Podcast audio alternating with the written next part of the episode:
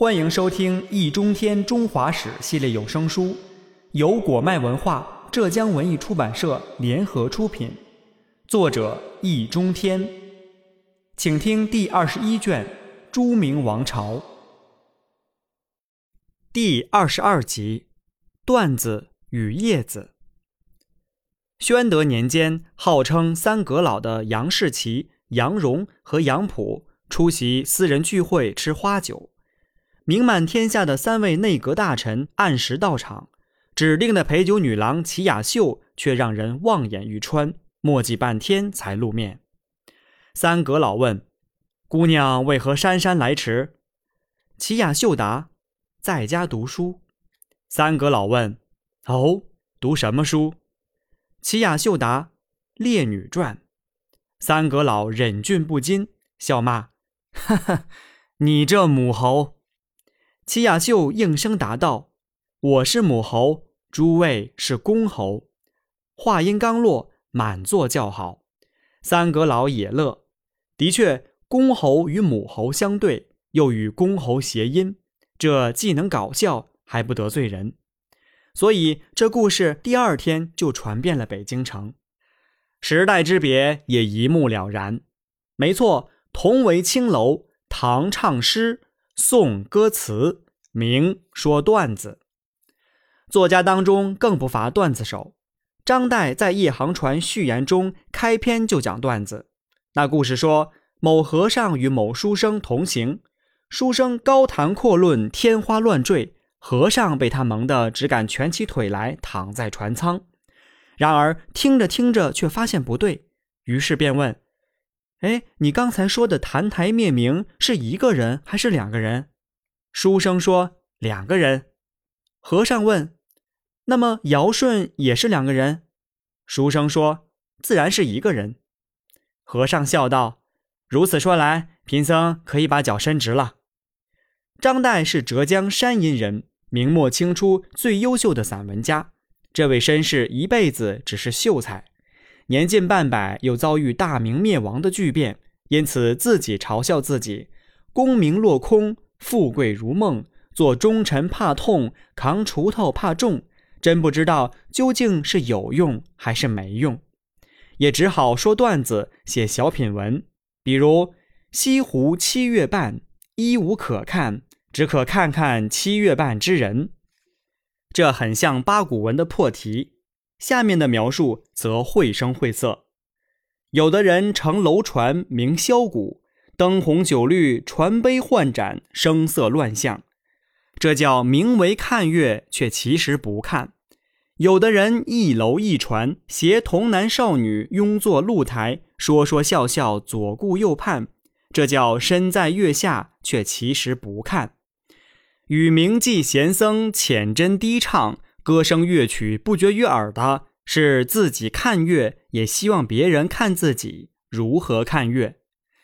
至于不舟不车不衫不履，酒足饭饱后呼朋引类挤进人群，装着酒醉唱无腔小曲的，可就是月亮也看，看月亮的也看，不看月亮的也看，等于什么都没得看了。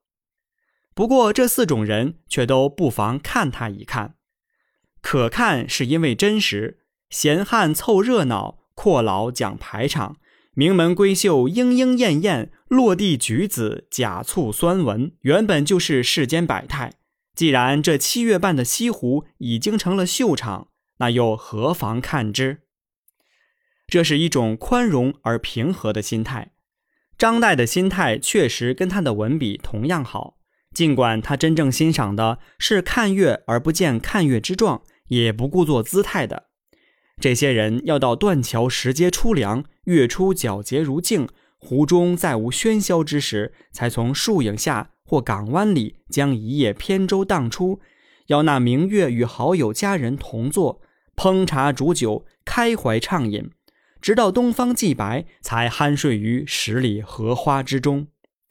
那可真是清梦甚切，香气拍人。如此格调，让人想起明代的家具。明代家具技术精湛，风格卓异，尤其是硬木家具，讲究的是质地名贵精良，色调稳重典雅，纹理变幻天然，造型简洁优美，很少使用额外的装饰。比如有把椅子，使用来自南国的黄花梨木打造而成，椅背和扶手纤细微曲，座面和椅腿则结实沉稳，通体光素，给人以落落大方的感觉。他们是实用主义的，也是唯美主义的。也许这才真叫做文化自信。既像椅子又像段子的是木刻版画。木刻版画因雕版印刷而诞生，是技术革命导致文化创新的典型范例。唐末完成的《金刚经》卷首图已是布局饱满严谨，线条密集流畅。明中叶以后，木刻版画进入了自己的黄金时代。人才辈出，而流派众多。建安派质朴刚健，金陵派工整精美，新安派细致秀丽，可谓百花齐放，精彩纷呈。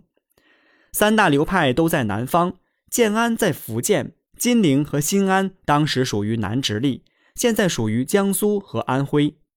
徽州、杭州和苏州也都是木刻版画的重镇，这倒并不奇怪。毕竟南方经济发达，文化繁荣，而且宋代以来就是出版业的兴盛之地。发现并且充分和利用所有事物的商业价值，是生意人的当行本色。木刻版画也成为各类书籍之标配。实际上，精美的书商非常清楚，图文并茂才能畅销。因此，连嘉靖、万历年间的《本草纲目》和《天工开物》等等科技著作。和实用读本都要有配图，娱乐消遣的就更是如此。比方说元代王实甫的杂剧《西厢记》剧本，那是一个才子佳人两情相悦，历经艰难曲折又终成眷属的故事。有幅木刻版画插图描绘了其中的情节之一：女主角崔莺莺收到男主角张生的情书，站在屏风前看得入神。传信的丫鬟红娘则躲在屏风后面偷看，莺莺矜持而喜悦，红娘则口含手指的满脸好奇，都无不让人有身临其境之感。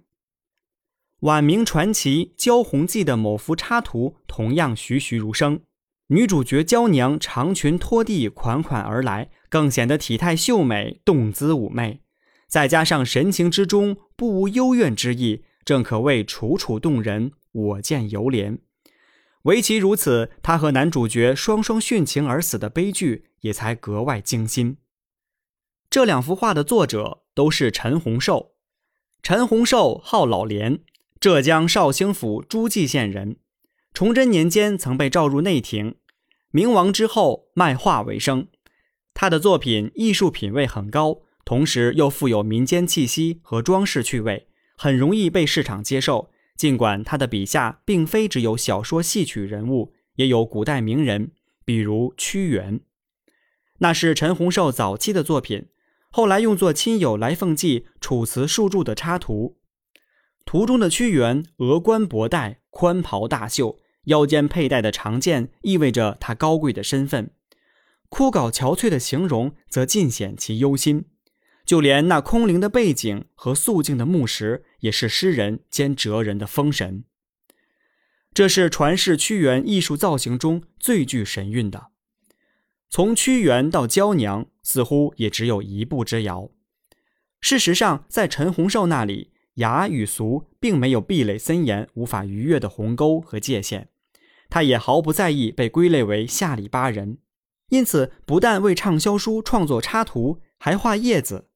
叶子就是纸牌或者中国式扑克牌，也用于醒酒。陈洪寿却并不以为俗。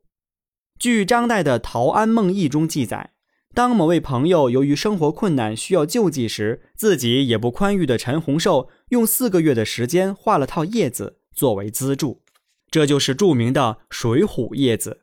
此后，画家又创作了博古叶子资助他人。张岱是陈洪寿的好朋友。他的画应该可靠。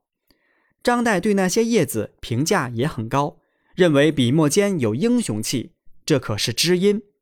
不信，请看九纹龙史进之身手矫健，小李广花荣之雄姿英发，赤发鬼刘唐之如狼似虎，霹雳火秦明之不怒而威，无不生动鲜活，跃然纸上。小小纸牌变成了江湖好汉的英雄谱，这是前所未有的新文艺。实际上，陈洪寿的版画和张岱的小品文，不但是明代最后的文学艺术成就之一，也见证了时代精神的历史演变。那就是唐在马上，宋在闺房，明在市井。家长里短、人情世故和风流韵事越来越成为主题。即便历史和神话，也要按照大众的口味重新包装。在这个世俗的舞台上，段子和叶子只是小奏名曲。